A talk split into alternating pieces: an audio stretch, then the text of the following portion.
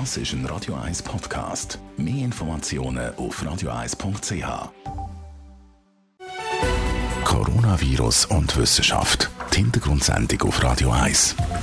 Der renommierte Wissenschaftsjournalist Beat Glocker, Gründer vom Internetportal higgs.ch und der Radio 1 Chefredaktor Jan von Dobbel erklären, was man zum neuen Coronavirus SARS-CoV-2 weiß und ordnet aktuelle Studien und Erkenntnisse ein. Guten Nachmittag und herzlich willkommen zu der Sendung, wo wir vertieft über die Corona-Krise diskutieren und auch über die Auswirkungen. Hallo Beat Glocker, wie immer nach Winterthur. Ja, hallo Jan, genau, wie immer nach Winterthur. Und sehen das Ende vom Tunnel, oder wie der Herr Berse gesagt hat. Wir sehen das Licht am Ende vom Tunnel. Und über das werden wir heute reden, gell? Genau, ja, der Bundesrat hat gestern den sehnlichst erwarteten Fahrplan bekannt gegeben, wie man den Weg aus dem Lockdown will meistern. Wir haben das ja bereits schon im Vorfeld thematisiert in dieser Sendung. Keine grossen Überraschungen hat es gegeben. Sicher sinnvoll aus wissenschaftlicher, aus epidemiologischer Sicht, dass man da schrittweise vorgeht und nicht alles aufs Mal aufmacht. Wir können dem schrittweise aufmachen, sogar sagen, es ist fast eine wissenschaftliche Art und Weise vorzugehen. Oder wenn man alles auf das Mal aufgemacht hat, hat man gar nicht gesehen, welche Massnahmen hat Effekt gehabt. Und vor allem hat man nicht gesehen, wenn etwas schief geht, also sagen wir jetzt, äh, die Infektionen wieder steigen, wegen was steigen sie wieder.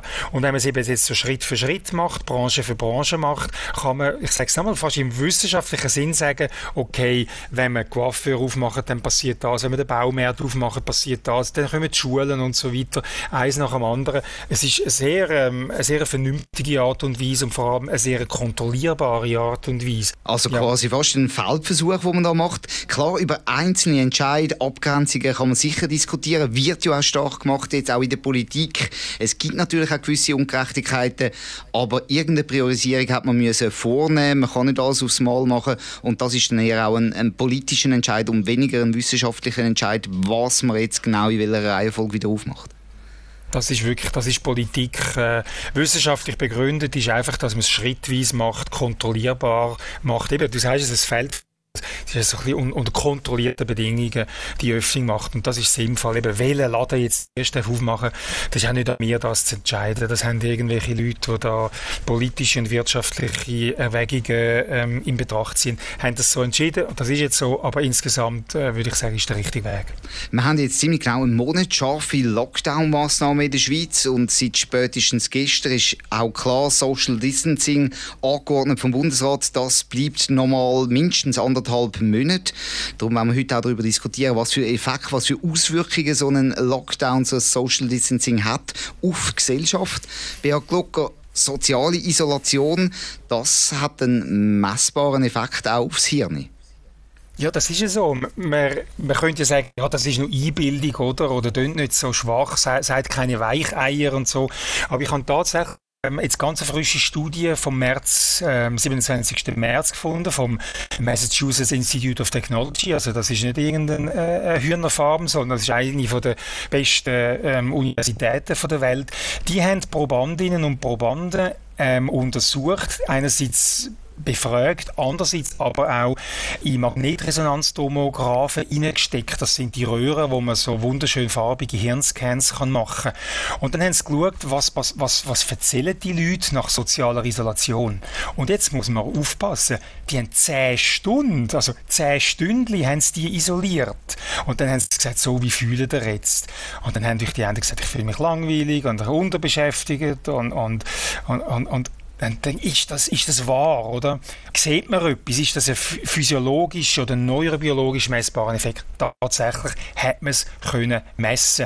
Und interessanterweise haben sie mit einer funktionalen Magnetresonanztomographie, wie das heißt, haben sie im Mittelhirn einen Bereich gefunden, wo ähm, Nahrungsreiz und, und soziale Reiz verarbeitet. Und die haben festgestellt, dass Hunger ein bestimmtes Muster auslöst und bestimmte Reaktionen und ein gleiches Muster löst die soziale Isolation von nur 10 Stunden aus.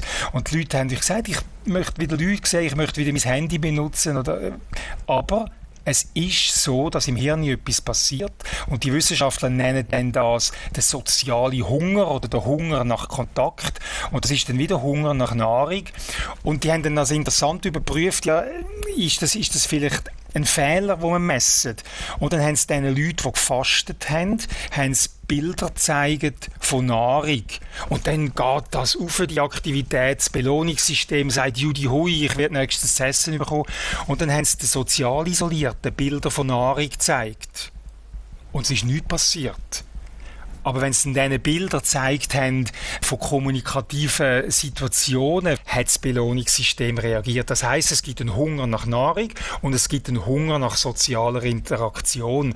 Und das habe ich noch interessant gefunden. Vor allem interessant finde ich, dass es nach 10 Stunden schon anfängt. Oder? Das heißt natürlich, so ein langer Lockdown, obwohl man natürlich nicht ganz sozial isoliert ist, der wird große Folgen haben. Ich will da jetzt noch eine Expertin für die gesellschaftlichen Folgen von der Corona-Krise dazu zuschalten. Katja Rost, Soziologin an der Universität Zürich. Grüezi, Frau Rost. Grüße. Ja, besten Dank, dass Sie sich Zeit nehmen. Sie beobachten ja die Auswirkungen auf die Gesellschaft von der aktuellen Krise. Man redet viel von der Solidarität in der Gesellschaft, die jetzt spielt. Ist die wirklich so groß? Sehen Sie das auch so? Das äh, sehe ich mittlerweile nicht mehr so. Also am Anfang hatten wir tatsächlich eine große Solidaritätswelle. Was wir momentan aber beobachten, ist, dass sie zurückgeht und eher die Konflikte in der Gesellschaft zunehmen. Wie sieht man das? Also gibt es so einzelne Beispiele oder kann man das auch äh, wissenschaftlich belegen? Äh, ich sage mal, es gibt einzelne Beispiele und äh, wissenschaftlich belegen kann man es auch. Zum Beispiel es eben darum geht, äh, jetzt zwischen Stadt- und Landbevölkerung war zum Beispiel in der Zeitung auch besprochen, also dass eben die äh, Landbevölkerung sich daran stört, dass die äh, Städter jetzt äh, aufs Land gehen und äh, dort eben äh, ein bisschen Freizeit ver verbringen möchten, weil eben die Gefahr besteht, dass das Virus jetzt aufs Land getragen wird. Das wäre so ein typischer Konflikt, also dass man hier eben nicht andere teil teilhaben möchte.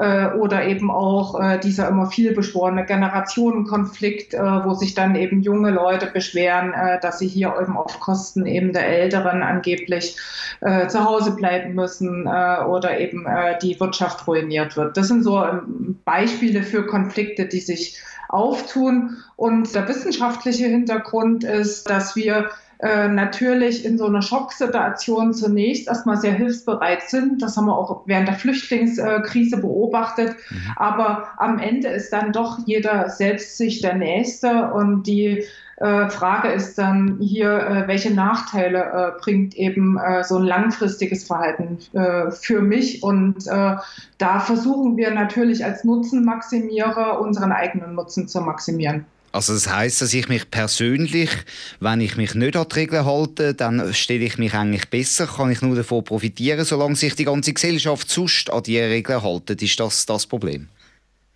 Äh, das ist ein, eines dieser Probleme, äh, was gibt, das sogenannte Kollektivgutproblem. Ähm, aber es gibt ja auch äh, viele, ich sag mal, subgruppenspezifische Normen, also die eben für, äh, ich sag mal, für große Unternehmen, für kleine Unternehmen, für ältere Leute oder für jüngere Leute eben getrennt gelten. Und da stelle ich mich quasi auch selber am besten, wenn ich mich die an die Normen in meiner Subgruppe halte und eben an die anderen Normen eben nicht. Sie haben gesagt, es ist langsam am Bröckeln. Jetzt haben wir einen Monat Lockdown. Es ist klar, mindestens bis am 8. Juni bleiben die Social Distancing-Regeln eingesetzt vom Bundesrat. Das heißt, es könnte dann wirklich immer mehr kippen in der nächsten Zeit.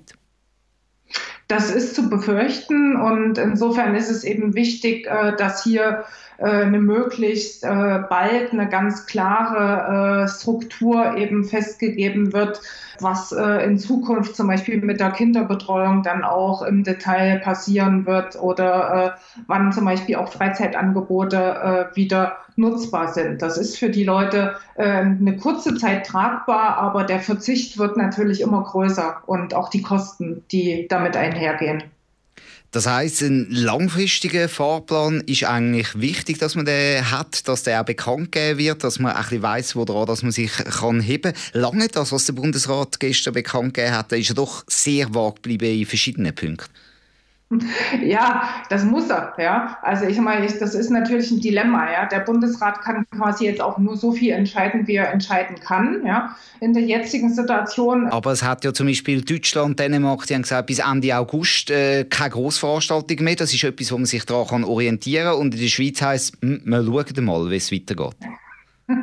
ja, na gut, jetzt kann man sagen, das sind alle Länder genauso schlau. Ja? Also da ist jetzt Deutschland nicht schlauer als die Schweiz. Die haben halt dort quasi schon ein Datum äh, gesagt, was aber auch wiederum über Haufen geworfen werden kann. Ja, es ist ein sehr vages Datum, aber prinzipiell, das stimmt, äh, wäre es gut, hier eben äh, ganz klar eben den Leuten äh, quasi Lichtblicke zu geben äh, oder eben einen Ausblick zu geben, äh, weil momentan äh, ist das Problem, dass die Unsicherheit extrem groß ist, weil eben genau solche klaren, einheitlichen äh, Regeln in der Gesellschaft fehlen. Und äh, das führt eben zum, äh, ich sag mal, zu verbindlichen sozialen Normen, die fehlen. Und das verringert soziale Ordnung äh, und führt eben auch zu Angst, zu Verunsicherung, zu Unzufriedenheit bis hin eben zum Selbstmord. Selbstmord, sagen Sie, äh, Beat Glucker, da hast du auch recherchiert. Kann man da etwas feststellen? Wie ist das so in der Krise? Ist das wirklich ein größeres Problem, dass die Zahlen zunehmen? Wir, wir, haben verschiedene Studien zu Selbstmord gefunden, wo, wo sich nicht 100% äh, sich ergänzen, aber eine hat äh, Suicide Mortality und Covid 19 bereits untersucht, ist jetzt am 10. April untersucht worden von der University of Washington in Seattle. Und die hat gesagt, dass Stress, ökonomischer Stress, Angst, Zukunftsangst, das sind typische Treiber von Selbstmord. Dann würde man sagen, ja okay, so ein Lockdown kann, kann ein Selbstmordtreiber sein. Aber jetzt gibt es eine andere Studie, das ist jetzt erst prospektiv, oder könnte Covid-19 ein Selbstmordtreiber sein?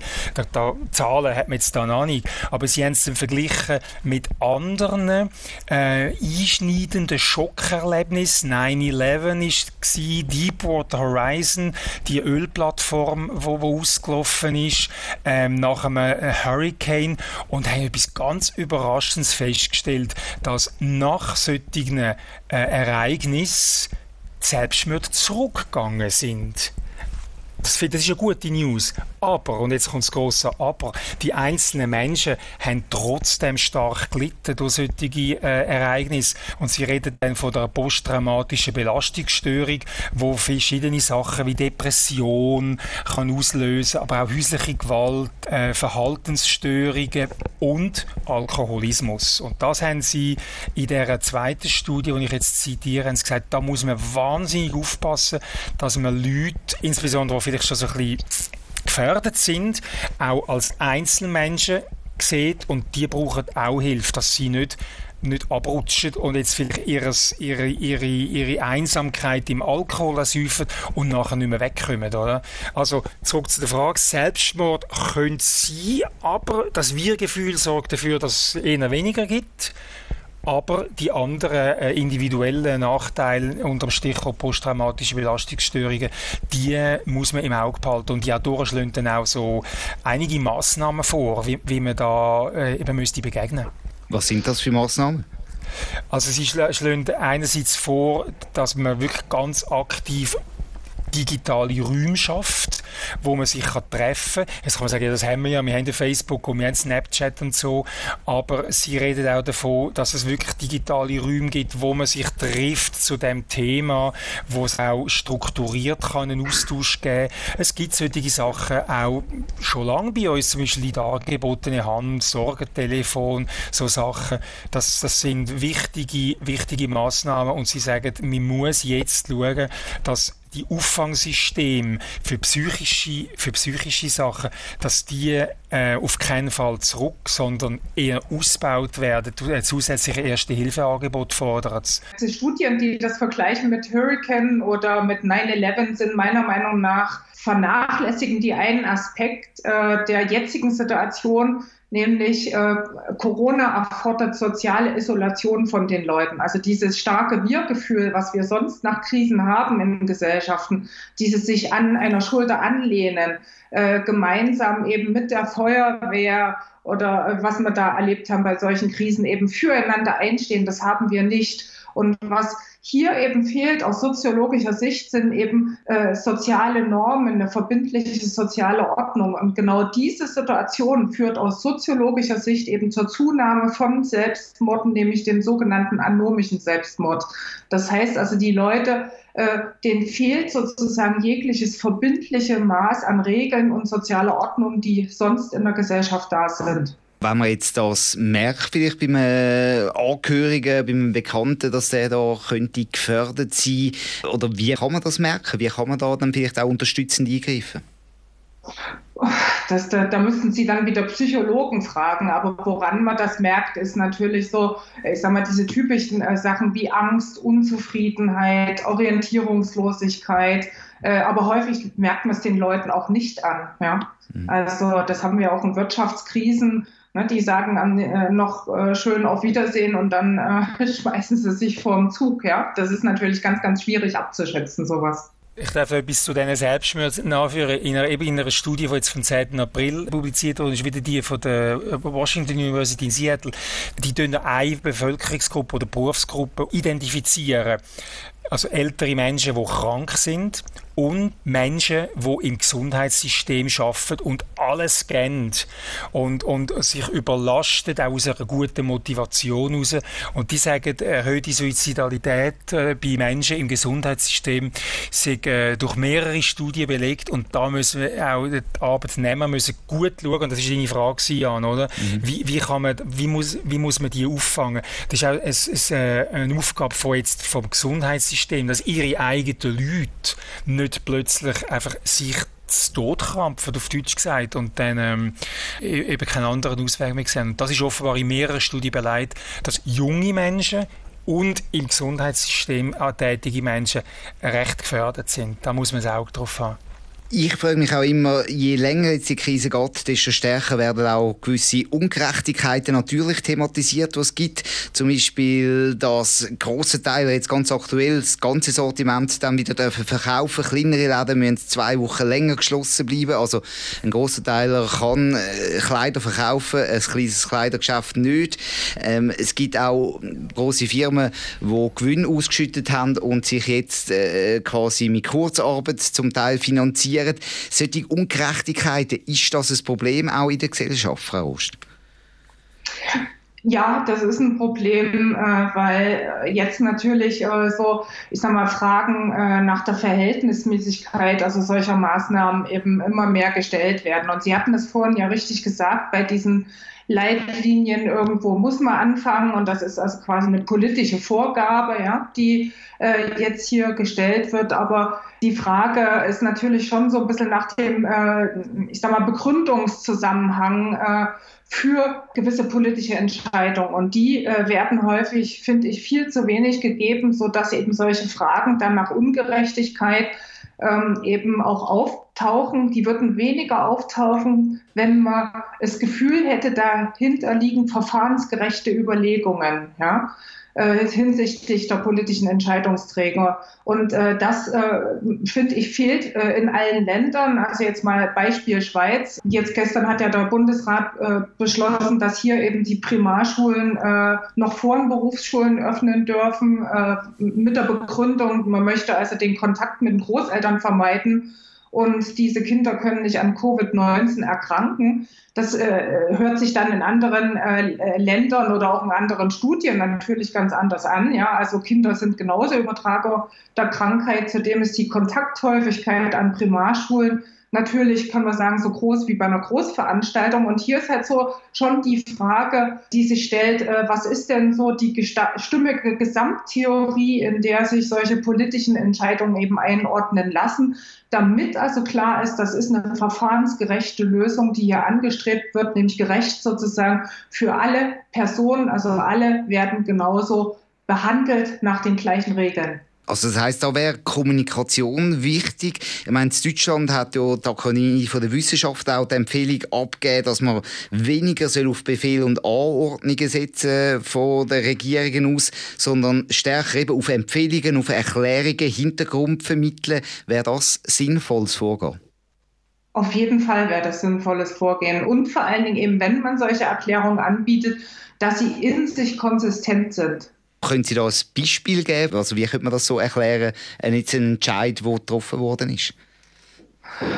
Naja, als Mensch müssen quasi die Grundpfeiler müssen klar sein, also anhand wessen oder anhand von was sozusagen dieser gesamtgesellschaftliche Prioritätenkatalog eben aufgemacht wird. Zum Beispiel eben mal beginnt bei Branchen mit hohem Gebrauchsbedarf, also weil eben Baumärkte, ja, also irgendjemand braucht was oder bei verderblichen Produkten, ja, wie mhm. Gartencenter und deswegen dürfen die eben als erstes äh, öffnen. Äh, danach äh, geht es also weiter in bestimmte 1 zu 1 Bereiche, also wie eben den Friseur, wo zwar ein hoher Kontakt da ist, aber das sind also Güter, auf die wir scheinbar nicht verzüchten können und das Ansteckungsrisiko ist eben äh, dann in so einem 1 zu 1 äh, Kontakt geringer. Also das heißt, solche Parameter müssten angesetzt werden, damit das verständlich wird und eben sich keiner benachteiligt fühlt und jeder sozusagen äh, dort festmachen kann, warum eben zum Beispiel die eigene Branche, beispielsweise die Gastronomie oder eben äh, das Fitnessstudio, ja, im Gegensatz jetzt mal zum Beispiel zum Massagestudio, ja, was mhm. öffnen kann, mhm. eben nicht geöffnet wird. Und das ist äh, derzeit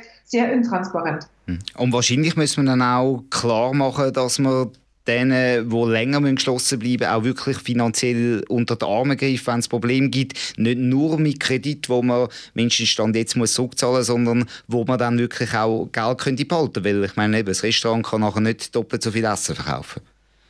Äh, das ist so und äh, da müssen die Informationen auch viel besser zusammengeführt werden. Da gibt es ja jetzt mittlerweile extrem viele kleine Pakete. Ich äh, äh erlebe es sozusagen selber anhand äh, der Kompensation zum Beispiel von Eltern. Also das heißt, wann sozusagen muss man jetzt Kinderkrippe noch bezahlen, wann nicht, wann bekommt man die Gelder zurückerstattet, wann sozusagen bekommt man den Urlaub zurückerstattet. Das wird sozusagen von einem Tag auf den nächsten dann die Altersgrenze hochgesetzt. Also extrem viel wird derzeit entschieden, aber man muss sich das alles so ein bisschen zusammensuchen, diese Informationen und wer, ich sag mal, als erstes informiert ist, äh, sandt als erstes ab. Ja. Mhm. Beat Gluck, das ist etwas, was wir immer wieder diskutiert haben, oder? Bessere Kommunikation, auch Kommunikation. Zusammenhang erklären. Ja, also ich sage, nichts, was der Bundesrat entscheidet, ist, ist grundsätzlich falsch. Aber ich, ich diagnostiziere auch ein, ein, eigentlich ein, ein Kommunikationsmanko. Am Anfang ist, ist der Daniel Koch sicher der Richtige. Dem traut man es zu, der ist ruhig, der versteht etwas von Gesundheit, der versteht etwas von Infektionen etc. Auch der Alain Berset ist sicher der Richtige am Anfang.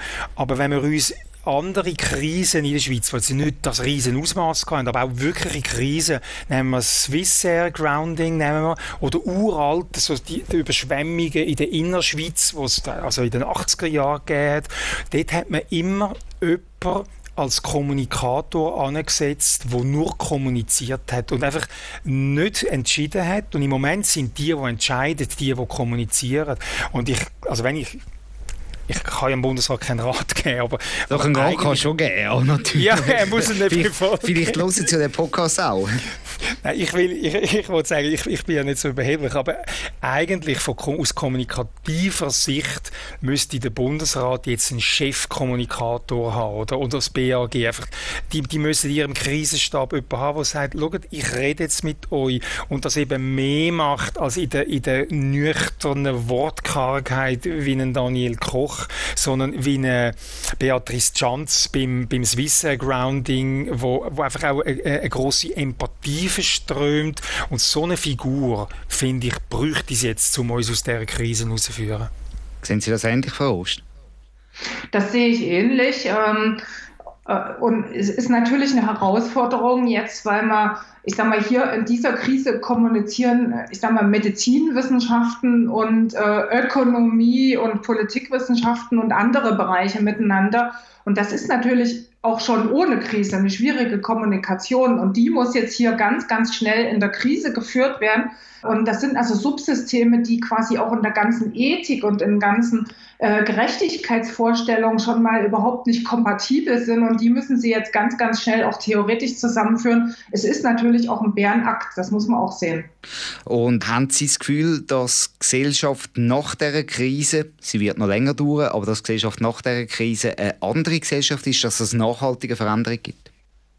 äh, das glaube ich ja, auf jeden Fall wird es nachhaltige Veränderungen geben. Ich sage mal, wir, wir schlittern jetzt in eine äh, Wirtschaftskrise äh, rein, wie, wie schwer oder weniger schwer, das glaube, da streiten sich auch die Ökonomen noch äh, darüber. Aber das ist klar, dass das hier eben eine, wirklich eine Krise ist, in die wir reinschlittern und die Arbeitslosigkeit wird höher werden. Es wird aber auch eben die Globalisierung hat quasi erstmal einen äh, Stillstand erlitten und wird äh, sicherlich nicht mehr so sein äh, nach der Krise wie äh, vorher. Der Nationalstaat hat an Bedeutung gewonnen, äh, auch lokale Produktionen äh, haben wieder an Bedeutung gewonnen.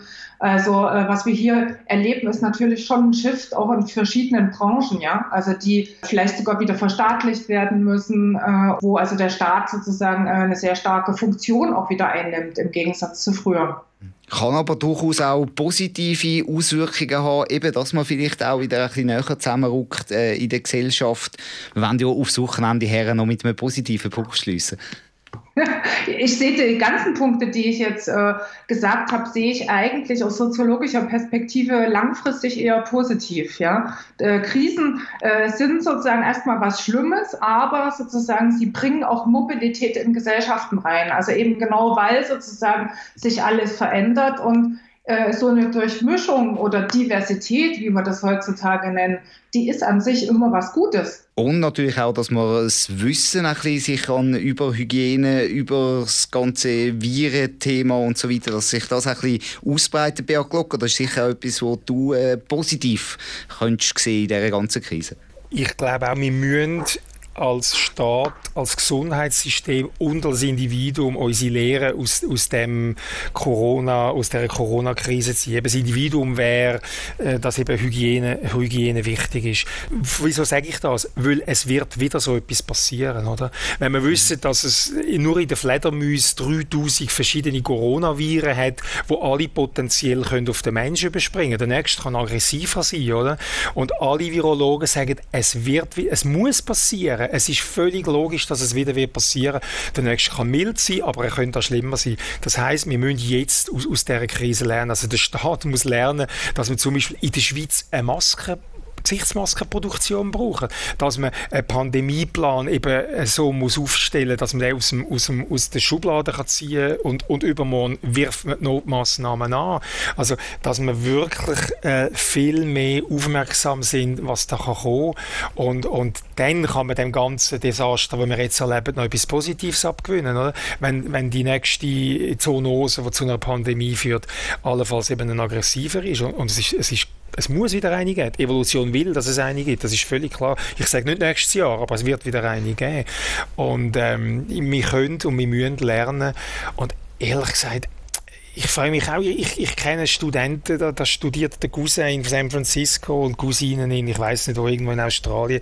Und wenn man sich dann übers Wochenende in Berlin zu einer Party trifft, das, das finde ich jetzt, mir würde sich lieber der in San Francisco, würde sich mit denen in San Francisco treffen und der andere mit denen in Australien. So Zeug glaube ich, könnten wir auch wieder lernen, dass das nicht zwingend nötig ist. Und dann hat das Klima noch Freude. Oder? Wieder ein bisschen lokaler, äh, genau, wie es Frau Rosta gesagt hat. Ja. Genau, und natürlich auch lokale Produkte unterstützen, lokale Läden unterstützen, was ja jetzt in dieser Krise auch groß gemacht wird. Ich würde sagen, das ist doch ein guter Schlusspunkt fürs Wochenende, dass wir da positiv aus dieser Sendung aussteigen.